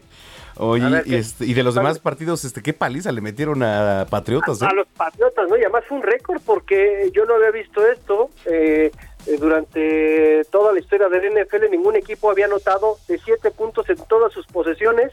Y lo hizo el equipo ayer de los Bills de Buffalo. Le pusieron un arrastrón al equipo sí, de Bill Belichick, que la cara lo decía todos. Los Patriotas ayer fueron vapuleados, ¿eh? Más de 40 puntos, algo que no se veía pero se las cobraron todas, ¿eh? Hay que recordarnos que Bill Belichick así le gustaba tratar a sus rivales. Si Bill Belichick te podía meter 100 puntos, lo hacía para humillar. Y ayer los humillaron y bonito, amigo. Sí, sí, totalmente. Este, y, y bueno, ¿cuál, ¿cuál fue el anterior a ese partido? Este, que, ah, el de los Raiders. bengalíes, los Sí. bengalíes contra los Raiders, que los Raiders ni las manitos metieron, tuvieron mucha suerte. Pero Joe Burrow, qué buen quarterback tiene el equipo de los bengalíes, este muchacho, el egresado de LSU. La verdad es que es una maravilla. Y pues pueden dar la sorpresa los bengalíes. Este año jugaron bastante bien. Habrá que esperar también. Y al ratito, pues ya sabemos también el otro partido, ¿no? El de los jefes contra los Steelers. Y eh, mañana, pues tenemos el de los Rams contra los Cardinals para saber, ¿no? Sí. Quiénes van a llegar en las siguientes llaves ya, como los duelos de comodines, quienes llegan a las pues semifinales de conferencia. Eh, Perdona, todavía les faltan partidos para ver quiénes llegan, ¿no? A las finales de conferencias, amigo. Sí, por supuesto. ¿Tienes algún pronóstico para el de Pittsburgh? Le- digo, la verdad es que Kansas tiene No, todo para Kansas, que les pase, amigo, ¿no? Kansas, en, en- en el, to- en el to- eh, ahora sí que la en- ahora sí que en, en lo que fue la temporada Kansas Ujú. le puso una de 36-3, si no mal recuerdo, Sí. más o menos a finales de diciembre.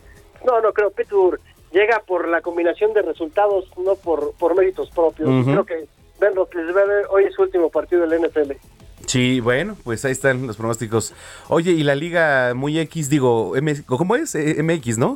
La, la liga, la liga muy X, Muy pues, X. al ratito juega el Pachuca, vas a tener duelo con el con el productor de tu programa. Sí, ya apostamos. Sí, ya están apostando, me imagino, en este en este duelo donde pues va a ver quién qué pasa, ya ves que él habla de Almada y que ya está el almadismo y no sé qué, me decía por teléfono.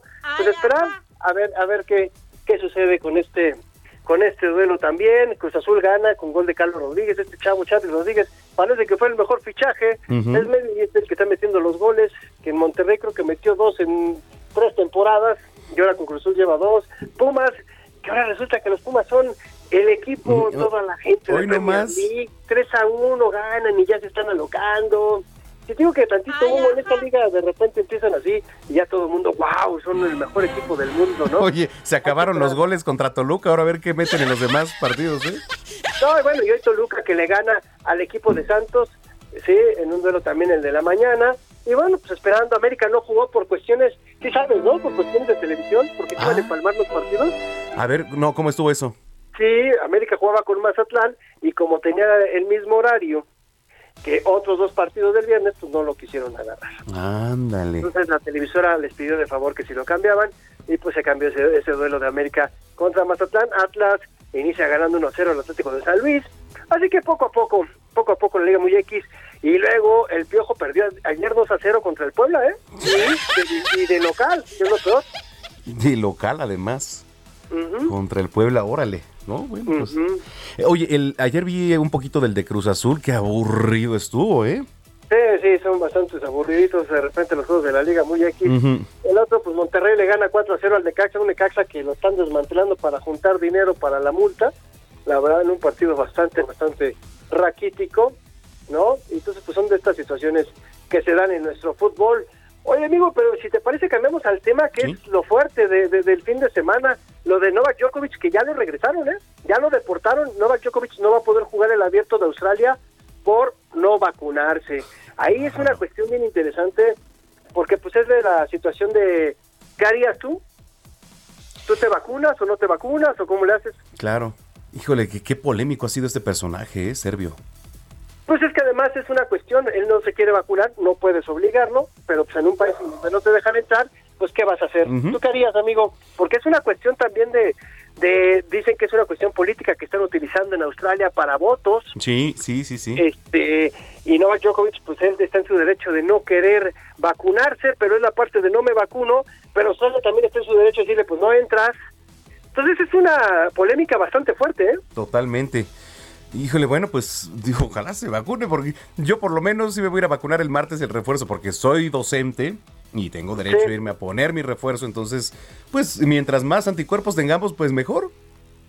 claro porque porque pues así es esta cuestión y bueno si en un país no te permiten pues entrar así pues tienes que acatar las reglas pero se ha hecho mucho ruido con esta situación algunos periodistas han estado en favor de Djokovic Ujú. Y pues no sé, no sé, creo que también ahí es otra cuestión, creo que nosotros no nos podemos meter en algo que no nos corresponde, ¿no? Correcto. Oye, mi querido este Roberto, tus redes sociales, por favor. Arroba R San Germán, en Twitter ahí estamos y también en Instagram, amigo. Te mando un abrazote, provecho. Tus Gracias. Gracias, nos escribimos al rato para ver este cómo quedó el de el de Vaqueros, que por Nada, cierto, perfecto. acaba de anotar San Francisco, por cierto. Ya 6-0, ya está el 7-0. Bueno. Amigo. Un abrazote. Órale. Cuídate mucho. Roberto San Germán aquí en Zona de Noticias, 3 con 47. Cine, cámara, acción. Con Gonzalo Lira.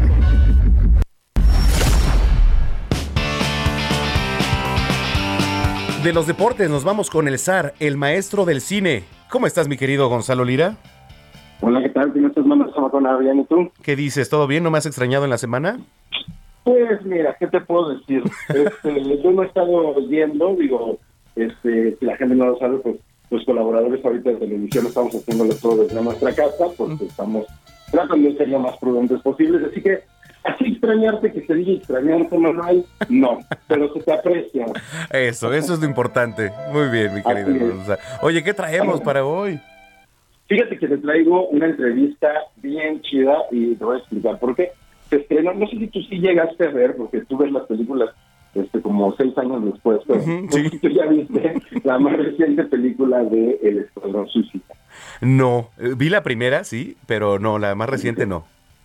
Bueno, pues en la más reciente, eh, uno de los personajes que creo que llama la atención, o al menos eh, tiene algunos de los mejores momentos, sobre todo muy divertidos, es el personaje de Peacemaker que lo interpreta John Cena, este eh, famoso luchador, bueno, ex luchador de la WWE, y que de verdad, debo decirlo, que ha resultado eh, un actor bastante eh, completo, ¿eh? No, no, digo, su, su aspecto, su físico y sobre todo como su musculatura, como pasa con The Rock, por ejemplo, creo que con The Rock ya nos acostumbramos, o con Dave Batista, pues saca onda porque no hay personas normales que, que tengan esos físicos, pero eh, en el mundo de los superhéroes pues tiene mucho sentido que alguien tuviera el cuerpo que tiene John Cena. Sin embargo, interpreta un personaje que se llama Peacemaker y que es un personaje pues bastante ambivalente porque es un es un héroe que está buscando la paz pero que es bastante violento para conseguirla y que en cierta medida pues es un comentario también sobre Estados Unidos, ¿no? Como sobre cómo estos países, estas potencias dicen queremos la paz mundial, por lo tanto vamos a invadir un país, ¿no? Y vamos a arrasar con su población. Eh, y este personaje de, de John Cena Peacemaker tiene ahora su propia serie de televisión que, que créeme que funciona muy muy bien. Está en HBO Max, se llama como tal Peacemaker y pues es la vida de este personaje que por primera vez se encuentra ante el dilema de eh, pues cuestionarse eso, ¿no? O sea, qué tanto, qué tanto realmente eh, su el fin justifica los medios, por decirlo de alguna forma, ¿no? Qué tanto su búsqueda por la paz justifica que él se involucre en situaciones de violencia. La serie la dirige, eh, la produce y la escribe también James Gunn, que hizo la, la nueva película de los eh, de los Cuadros Suicidas, que hizo en Marvel Los Guardianes de la Galaxia, y eh, precisamente platiqué con John Cena sobre eh, la importancia de tener a alguien como James Bond detrás del proyecto, no a pesar de que no sea la película, hizo una serie que muchas veces es menor, pues eh, cómo, cómo fue para él de importante tener al mismo director involucrado. Yo le bromeé un poquito como, le dije, más allá de la lana, ¿no? Porque pues, seguramente les pagaron bien. ¿Y ¿Te parece que escuchemos qué es lo que me dijo John Cena? Adelante. James can chime in on, on why he's involved. Uh, James Gunn, James entiende la importancia de estar involucrado. Si tú ves el nombre de James en algo, no es porque solo le interesa el dinero. Es muy trabajador e intenta todo antes de rendirse. Me impresiona que sea tan apasionado. Soy afortunado de conocerlo. Y soy afortunado de conocer mucha gente como él. Gente con esa pasión. Por ejemplo, mi amigo el luchador Vince McMahon es uno de ellos. Todos los días se levanta a patear traseros y siempre se empeña en ser el mejor en lo que hace. James Gunn es igual porque construye cosas de la nada.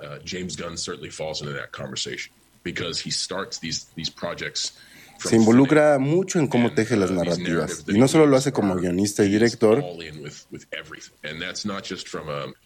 sino que se involucra en la edición y la comercialización.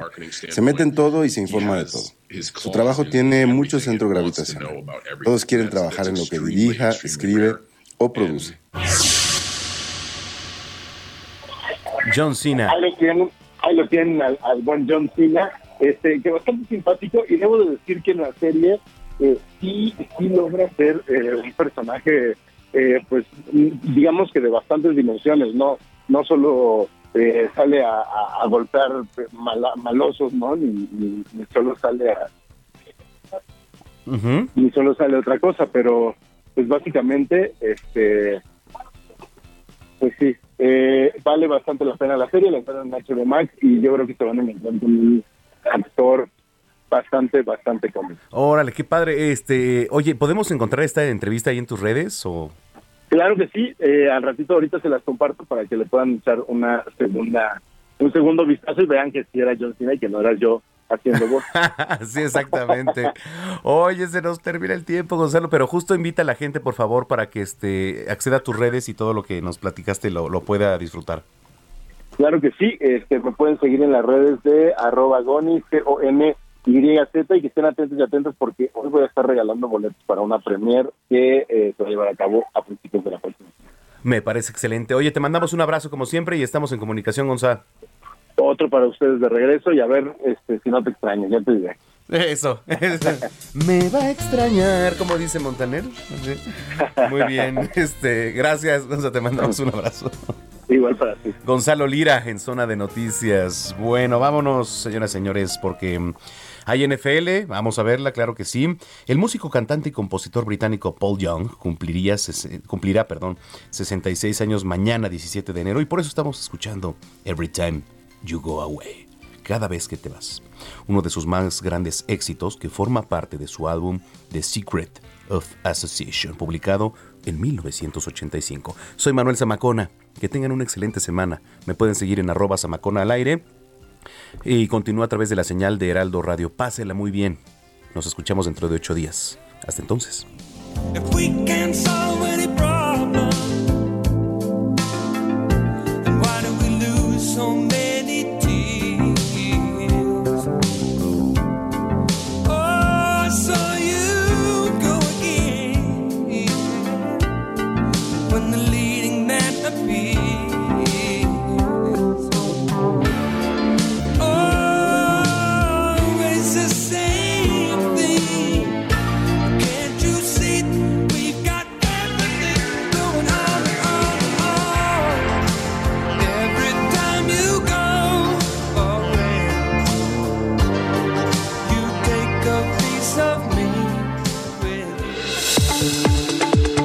El Heraldo Radio presentó Zona de Noticias con Manuel Zamacona. Los esperamos la próxima semana en Zona de Noticias, el epicentro de la información. Hey, it's Ryan Reynolds, and I'm here with Keith, co star of my upcoming film, If, only in theaters, May 17th. Do you want to tell people the big news? All right, I'll do it. Sign up now and you'll get unlimited for $15 a month in six months of Paramount Plus Essential Plan on us. Mintmobile.com slash switch. Upfront payment of $45 equivalent to $15 per month. Unlimited over 40 gigabytes per month. Face lower speeds. Videos at 480p. Active Mint customers by 531.24 get six months of Paramount Plus Essential Plan. Auto renews after six months. Offer ends May 31st, 2024. Separate Paramount Plus registration required. Terms and conditions apply if rated PG. Even on a budget, quality is non-negotiable. That's why Quince is the place to score high-end essentials at 50 to 80% less than similar brands. Get your hands on buttery soft cashmere sweaters from just 60 bucks, Italian leather jackets, and so much more. And the best part about Quince, they exclusively partner with factories committed to safe, ethical, and responsible manufacturing. Elevate your style without the elevated price tag with Quince. Go to quince.com slash upgrade for free shipping and 365-day returns.